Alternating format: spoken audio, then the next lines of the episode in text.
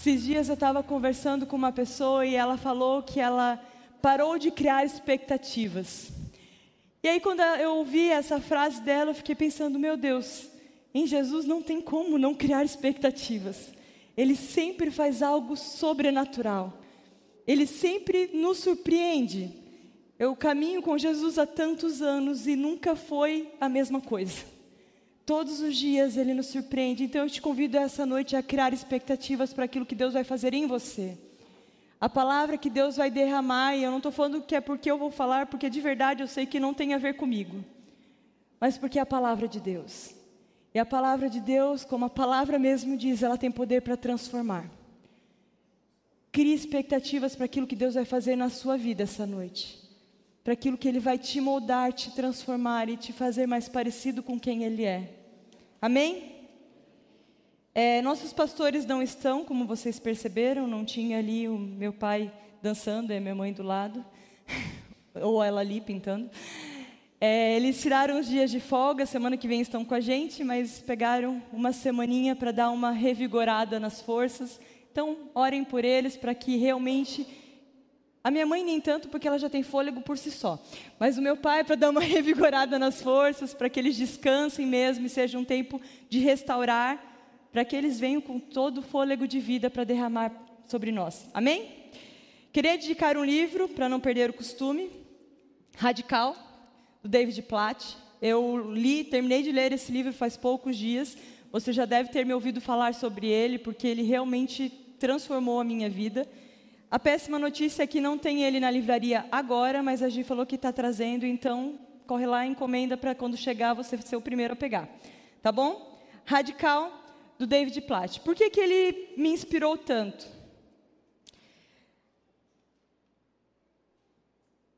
O título do livro ele fala assim, olha, resgatando a sua fé de um cristianismo impotente. Ele fala sobre não sermos cristãos medíocres, sobre viver o cristianismo real. E enquanto eu li esse livro, a minha fé foi completamente confrontada. E a forma como eu vivo ela foi ainda mais confrontada. Se nós queremos realmente expressar Jesus, nós precisamos mudar a forma como a gente vive. Ele precisa ser a maior expressão do que nós somos. As pessoas, ao olharem para nós, precisam ver aquilo que nós fizemos aqui agora. Precisam ver um coração de adorador, precisam ver a expressão de alguém que ama Jesus acima de todas as coisas. Precisa ver alguém que encontra em Jesus o mais importante da sua vida. Por isso esse livro me confrontou demais e a minha oração é que te confronte mais ainda para que a gente possa transformar o mundo, para que o mundo saiba que Ele é Deus. O mundo carece de pessoas realmente apaixonadas por quem Deus é. Amém? Quero iniciar esse tempo de hoje lendo um texto que está em João 16, 7 a 11. Ele vai ser só o início, depois a gente vai para Atos, mas eu quero iniciar com esse texto. João 16, de 7 a 11. Nesse texto é uma fala traduzida pelo João, mas de Jesus. E ele fala assim: Olha, mas eu lhes afirmo que é para o bem de vocês que eu vou. Isso é Jesus falando para os seus discípulos que ele teria que ir para o céu. Porque se eu não for, o conselheiro não virá para vocês. Mas se eu for, eu o enviarei. Quando ele vier, ele convencerá o mundo do pecado, da justiça e do juízo. Do pecado, porque os homens não creem em mim. Da justiça, porque vou para o Pai e vocês não me verão mais. E do juízo, porque o príncipe deste mundo já está condenado. Essa foi uma das coisas que Jesus falou aos seus discípulos um pouco antes de subir aos céus. Eu não sei o quanto você conhece de Bíblia ou quanto tempo você tem de igreja, mas vou te dar um, um pano de fundo. Jesus, ele veio à terra e ele caminhou entre nós, ele viveu aqui durante 33 anos. Quando ele tinha mais ou menos nessa fase de 33 anos, ele morreu crucificado numa cruz, e essa parte você deve conhecer porque nós vivemos um país católico. Ele morreu e ao terceiro dia ele ressuscitou. Depois que Jesus ressuscitou, ele se apresentou a muitos discípulos. E essa é uma das situações depois da ressurreição dele, quando ele estava com os seus discípulos, e é uma das coisas que ele fala para os seus discípulos. Eu fico imaginando como era para a cabeça deles. Jesus havia morrido, ressuscitado e estava ali. Por que, que ele precisava ir para o Pai? Se ele já ressuscitou, ele poderia permanecer ali. E poderia estar vivo até hoje, porque ele é eterno. Mas Jesus, naquele momento, ele fala assim: Olha, está muito bom aqui, mas é mais importante ou melhor para vocês que eu vá para o Pai. Porque se eu não for, eu não posso enviar o Espírito Santo. Por que era tão importante ele enviar o Espírito Santo? Quando o anjo falou para Maria que ela carregaria um bebê, ele falou que Maria carregaria Emanuel, Deus conosco. Era um Deus que estaria ali, que foi Jesus, que habitou entre nós, que andou com vários homens aqui na terra, com pessoas que viram ele de carne e osso. Mas aqui Jesus está falando que melhor do que Deus conosco é Deus em nós. Ele estaria enviando Deus para habitar em mim e em você. É isso que ele está falando. A partir dali, não seria mais Deus conosco. A partir dali, nós receberíamos o Espírito Santo a partir do momento que nós recebêssemos o batismo do Espírito. É isso que Jesus está falando. Então, em Atos 1:4, quando ele está com os seus discípulos, ele fala: "Não saiam de Jerusalém, mas esperem pela promessa do meu Pai, do qual lhe falei, ou seja, o Espírito que habitaria neles. Aguarde por essa promessa." Então, a gente vai iniciar esse tempo estabelecendo uma verdade, que precisa ser a base para tudo aquilo que a gente vai conversar.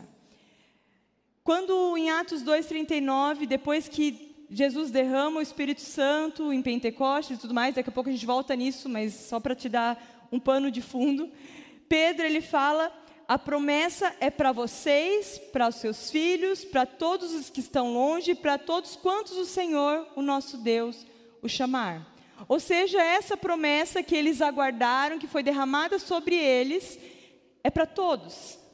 Não é para alguns, não é para um clero escolhido, mas a promessa que Jesus fez àqueles discípulos é para todos.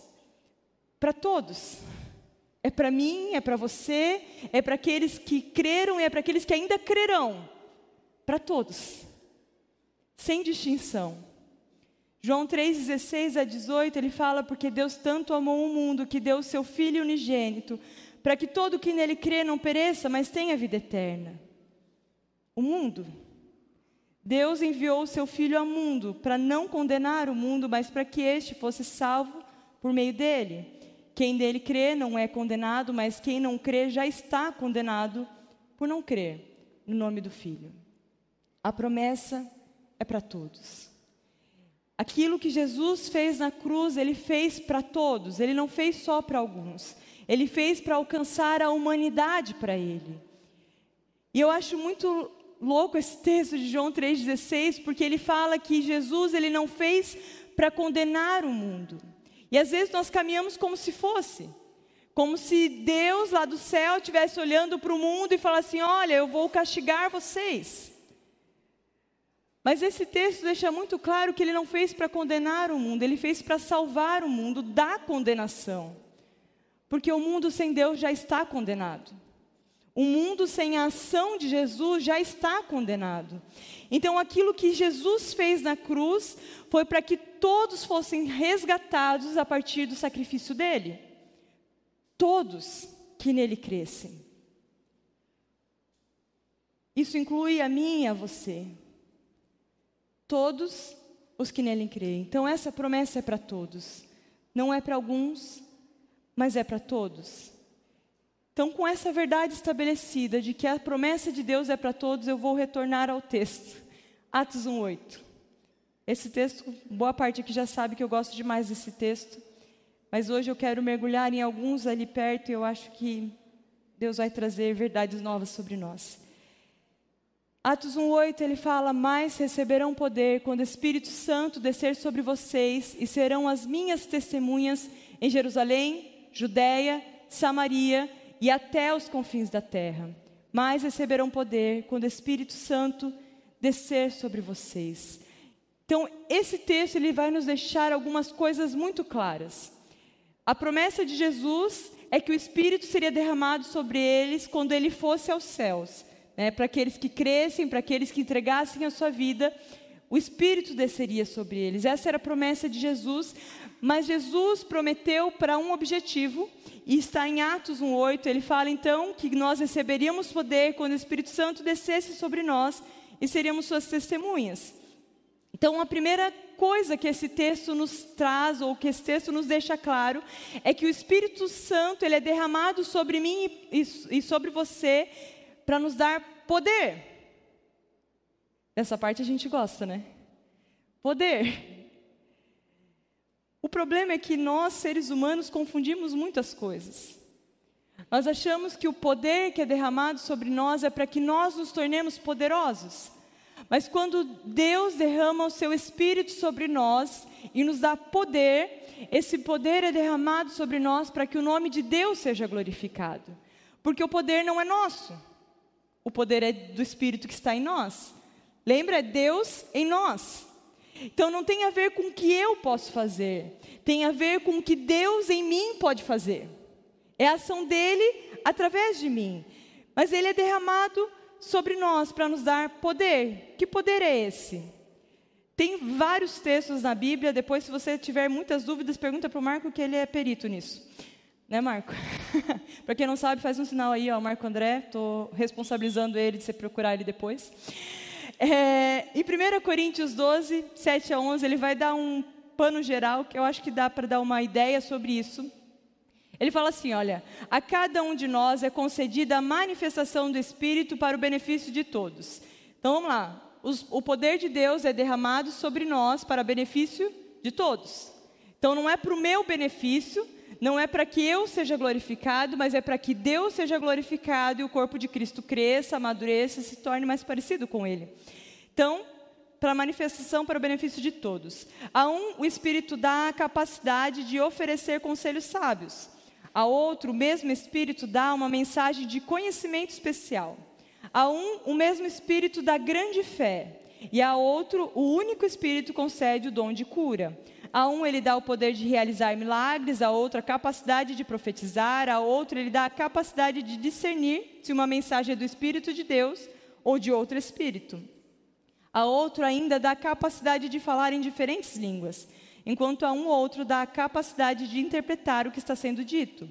Tudo isso é distribuído pelo mesmo e único Espírito que concede o que deseja a cada um. Lembra, é o Espírito de Deus em nós, que nos dá poder e capacidade para testemunhar tudo aquilo que Ele tem feito, tudo aquilo que Ele quer fazer. Mas nós precisamos entender que o Espírito Santo em nós dá poder. Por que, que eu estou falando isso? Porque às vezes nós vamos para linhas extremas. Uma linha de que acha que Deus pode sim derramar poder sobre pessoas, mas Ele só derrama sobre algumas pessoas específicas, que são poderosas em Deus para fazer um monte de coisa. Aquelas pessoas que a gente vai lá pedir oração achando que elas são do poder. Sabe as tias do coque que a gente acha que é do poder? Que tem oração forte?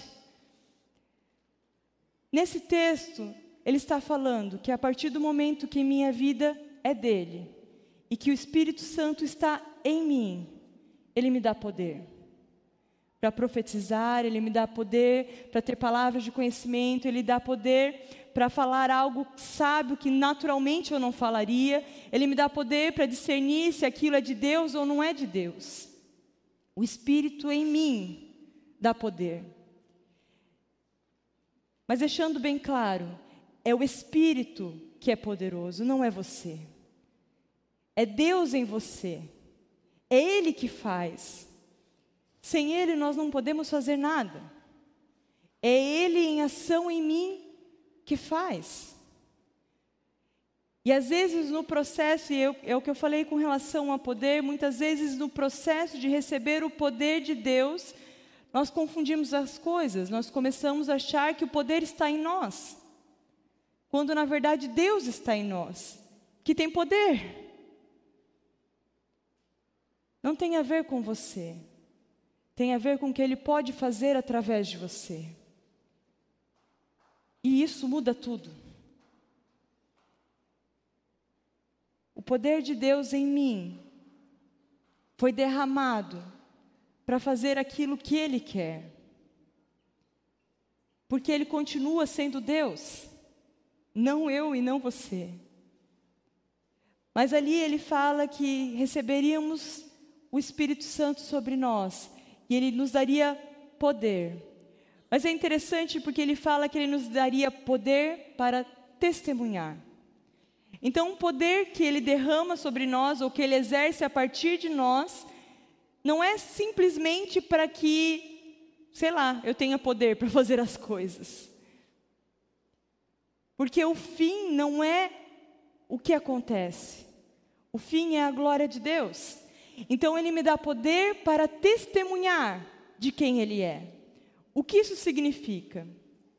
Eu não sei se você já teve a experiência de ver alguém sendo curado por uma oração sua é uma das coisas mais incríveis.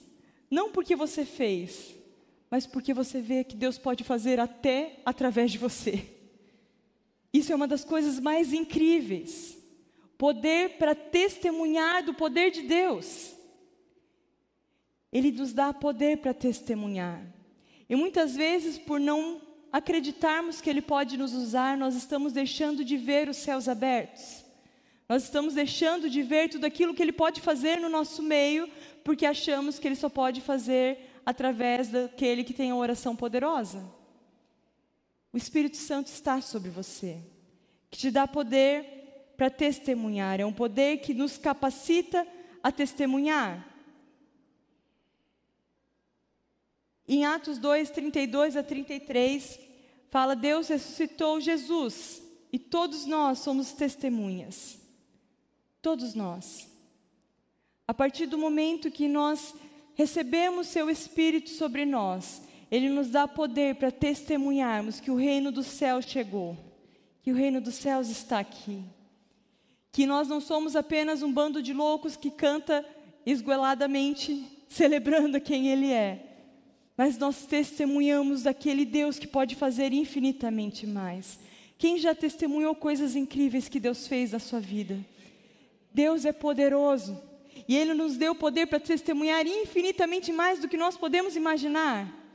Mas nós precisamos começar a agir a partir da ação do Espírito Santo em nós, andar pelo Espírito. Mas é interessante que o texto ele fala: Mas receberão poder ao descer sobre vós o Espírito Santo e serão as minhas testemunhas. E ele dá quatro instâncias de testemunhos, quatro momentos a testemunhar. É interessante porque ele não fala assim, olha, vocês vão testemunhar em alguma dessas. Vocês podem testemunhar ou em Jerusalém, ou em Judéia, ou em Samaria, ou então até os confins da terra. Ele fala, serão minhas testemunhas em Jerusalém, em Judéia, em Samaria e até nos confins da terra. Ou seja, ele nos chama, ele nos convoca, ele nos capacita a sermos testemunhas nesses quatro ambientes. Mas eu queria traduzir esses ambientes de uma forma um pouco diferente para você essa noite. Ele fala então sobre Jerusalém. Quando ele fala sobre Jerusalém, a primeira coisa que eu penso é que ele está falando sobre o círculo mais próximo. É o lugar onde você mora.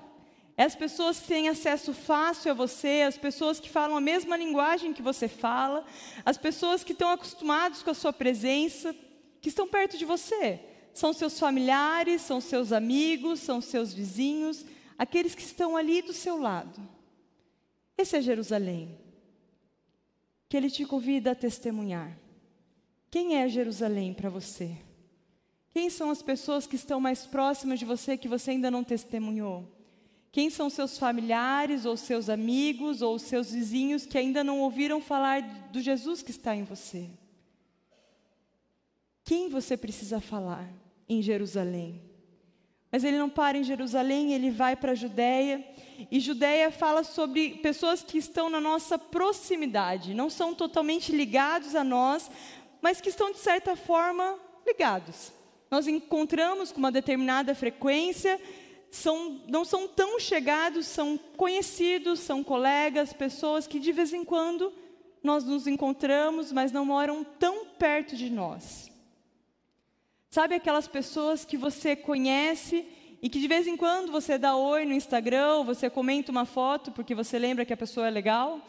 Ou então alguém que você de vez em quando encontra no teu trabalho, que não é todos os dias, mas você sabe que você tem uma ligação com aquela pessoa, por mais que você não converse o tempo todo com ela?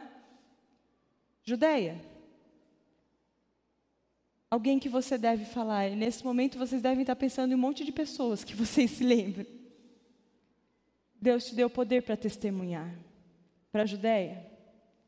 Mas é interessante porque ele vai para Samaria. Eu não sei se você sabe, mas Samaria é um povo que o judeu não gosta. É um povo que está próximo, não está longe de Jerusalém, não é uma distância muito longa, mas é um povo que eles não têm muita afinidade, eles não gostam de estar na presença, e por isso a parábola do samaritano, do bom samaritano, porque é um povo que um judeu naturalmente não gostaria de estar junto. Sabe essas pessoas que quando a pessoa está vindo na sua direção, você dá meia volta e vai para outra direção?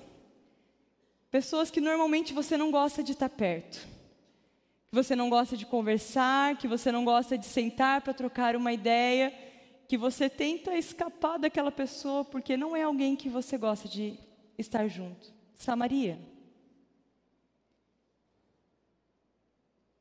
E aí, se ele não tivesse englobado tudo nesses quatro lugares, ele fala então até os confins da terra. Se vocês ainda não entenderam que é a todos, eu vou deixar mais claro.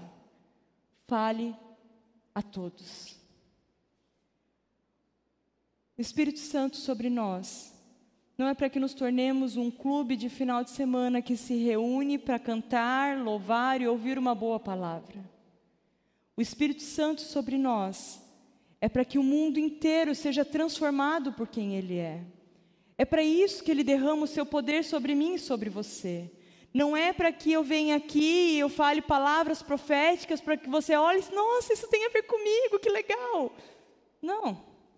O Espírito Santo sobre mim e sobre você, o poder que Ele derrama sobre nós para sermos testemunhas dEle, é para que o mundo seja transformado.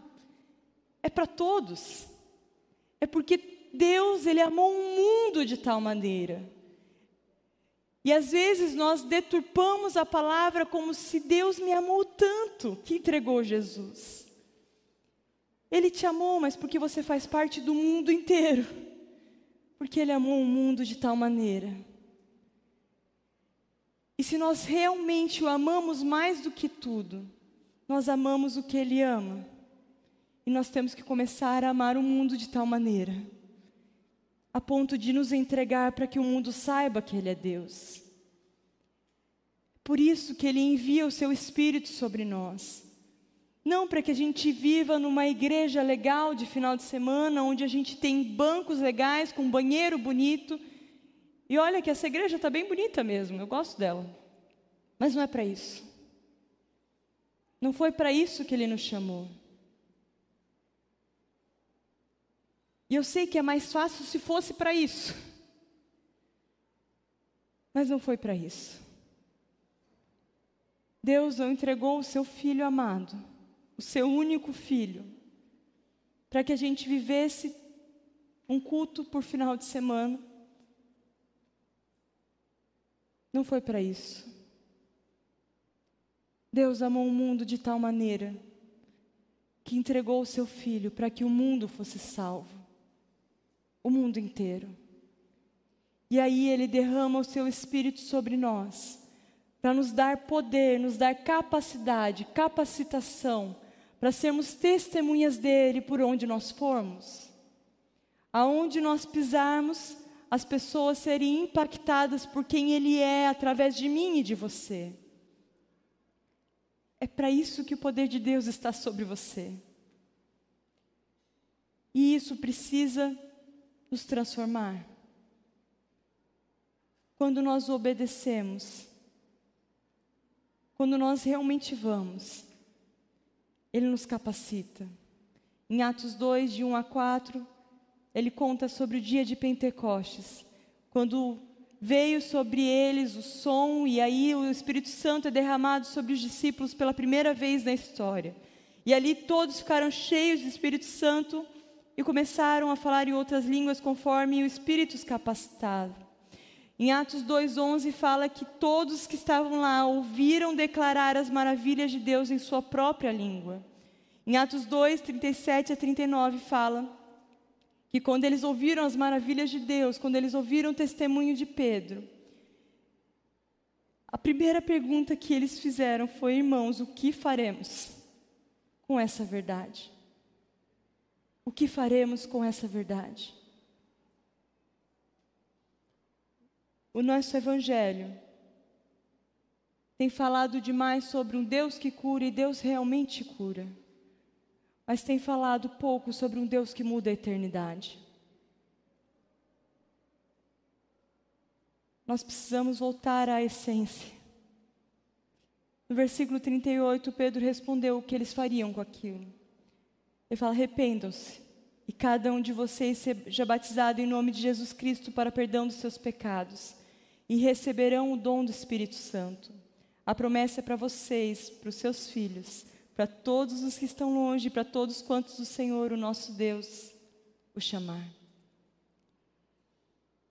O resultado é quando nos colocamos nesse lugar, é que o Espírito Santo nos capacita a pregar o Evangelho. Mesmo quando você acha que não sabe falar, não sabe se expressar, o Espírito Santo te capacita a falar, ele coloca as palavras na sua boca, ele dá poder para testemunhar. É para isso que ele enviou o Espírito sobre você, para que você fale desse amor a todos. E nesse lugar a gente fala das maravilhas do nosso Deus, tudo aquilo que ele fez em mim e em você. Porque eu não tenho outra forma de explicar aquilo que ele fez em mim. Ele fez um milagre em mim. Ele transformou a minha história. E eu falo para vocês de vez em quando e eu preciso repetir, só eu sei o quanto ele exerceu milagre na minha vida. Porque só eu sei o quanto eu sou ruim sem ele. E o quanto eu careço dele. Em Jesus, ele nos dá poder para testemunhar aquilo que ele fez em nós. E se Ele fez em mim, Ele pode fazer em qualquer um. E o que você faz quando você testemunhar? Que você precisa levar a pessoa a fazer após um testemunho? Você precisa levar ela a arrependimento. No nosso mundo hoje, as pessoas ficam pensando: mas por que, que precisa se arrepender? Eu sou tão bom, eu sou tão legal, eu creio em Deus. Palavra de Deus em 1 João 1, 8 a 10 fala: Se afirmamos que estamos sem pecados, enganamos a nós mesmos, e a verdade não está em nós.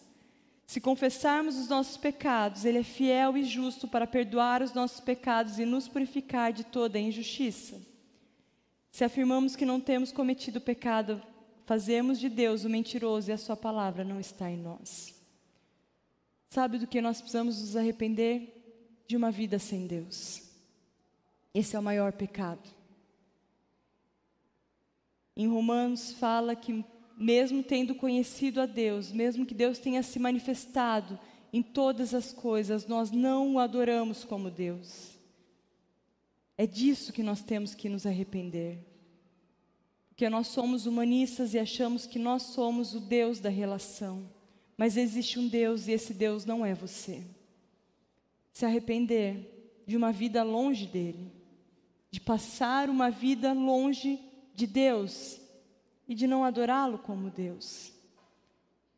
Depois de arrepender, seja batizado em nome de Jesus Cristo para perdão dos seus pecados.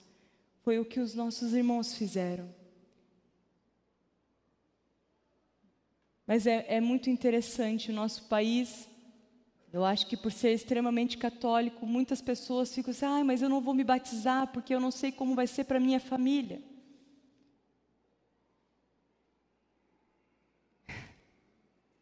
Nós queremos assumir um compromisso sem assumir o compromisso.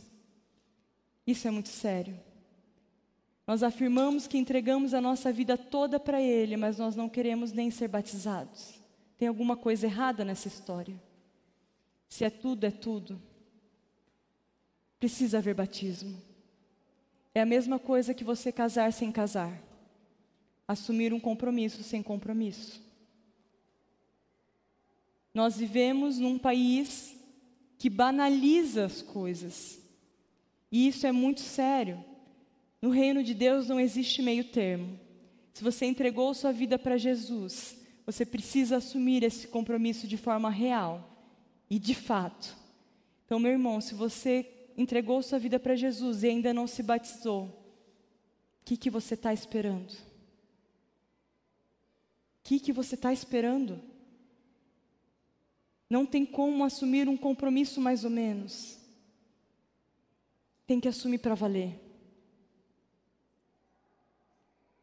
Sejam batizados em nome de Jesus e recebam o Espírito Santo. Tudo isso está na porta de entrada. Não é para um tempo de caminhada, não é para um dia, mas quando você entrega a sua vida para Jesus, você é batizado e você recebe o Espírito Santo sobre você. E você pode estar pensando, tá, mas eu já orei, eu já entreguei minha vida, eu já fui batizado, mas eu ainda não recebi o batismo no Espírito Santo. Isso é uma promessa de Deus. É interessante porque Jesus ele não fala sobre uma forma que você tem que fazer para receber o Espírito, e nessa situação aqui, a palavra de Pedro é quase que uma palavra de ordem, e recebam o Espírito Santo. Sabe como você recebe o Espírito Santo? Tomando posse da promessa que ele derramou sobre você. Ele falou que quem crer e for batizado é salvo, e sendo salvo, receberão poder ao descer sobre vocês o Espírito Santo, e serão minhas testemunhas. Tome posse da promessa de Deus que está sobre você, até que Ele venha, até que Ele retorne. A gente estava cantando agora que nós estamos batendo a porta, nós estamos enchendo as taças até que Ele venha. E ele vai voltar. E eu creio que ele está à porta. Mas em Mateus 24, 14 fala que este evangelho do reino será pregado em todo o mundo como testemunhos de todas as nações, e então virá o fim. Sabe qual é a maior prova de que você realmente anseia pelo retorno do nosso Senhor? É quando você começar a pregar o evangelho a todos e a todas as nações. É quando você parar de segurar aquilo que está em você e começar a, a derramar, a deixar jorrar o rio que flui de dentro de você para todos os lugares. E aí virá o fim. Quando o povo de Deus se levantar e se tornar o povo de Deus e começar a proclamar Ele a todas as nações, sem segurar, falar o tempo todo, todo o tempo, a todos que nos cercam, a todo mundo. Aí sim, verá o fim. 1 Coríntios 13, 12, Paulo fala: Agora, pois, vemos apenas um reflexo, obscuro como em espelho. Mas então veremos face a face. Agora conhecemos em parte e então conheceremos plenamente, da mesma forma que somos plenamente conhecidos.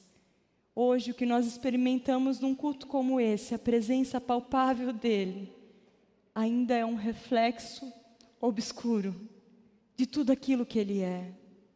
Eu não sei como é para você, mas eu anseio pela plenitude da presença dEle. Como eu quero vê-lo face a face. Mas esse meu anseio e esse teu anseio precisa ser expresso na manifestação do reino por todos os lugares que nós formos mas receberão poder quando o Espírito Santo descer sobre vocês e serão minhas testemunhas em Jerusalém, Judéia, Samaria e até os confins da terra. Seu Espírito é derramado sobre nós para nos dar poder, para testemunhar de quem Ele é, até que Ele venha. Eu queria encerrar esse tempo orando por você que ainda não não sentiu que recebeu o Espírito Santo, ou por você que entende que essa noite precisa se arrepender novamente e entregar-se a Ele, ou então por você que entende que algo ainda está travado na sua vida, que você não consegue romper, que você não consegue testemunhar. Se você é qualquer um desses, eu quero te convidar a se colocar em pé e eu quero orar por você essa noite. Não tenha vergonha. Se coloque em pé e fala assim: Deus, eu estou aqui. Eu quero ser usado como testemunha sua por onde for. Eu quero ser cheia pelo teu Santo Espírito. Que o seu Espírito seja derramado sobre a minha vida para me dar poder para testemunhar do seu reino por onde for. Feche seus olhos e comece a clamar. Peça por uma intervenção dos céus. Se você estiver sentado no seu lugar, eu te convido a ir em algum dos seus irmãos e começar a orar por eles, pedindo para que o Espírito seja derramado sobre a vida deles, que eles sejam cheios da plenitude de quem Deus é. Nós somos corpo de Cristo, não se esqueça.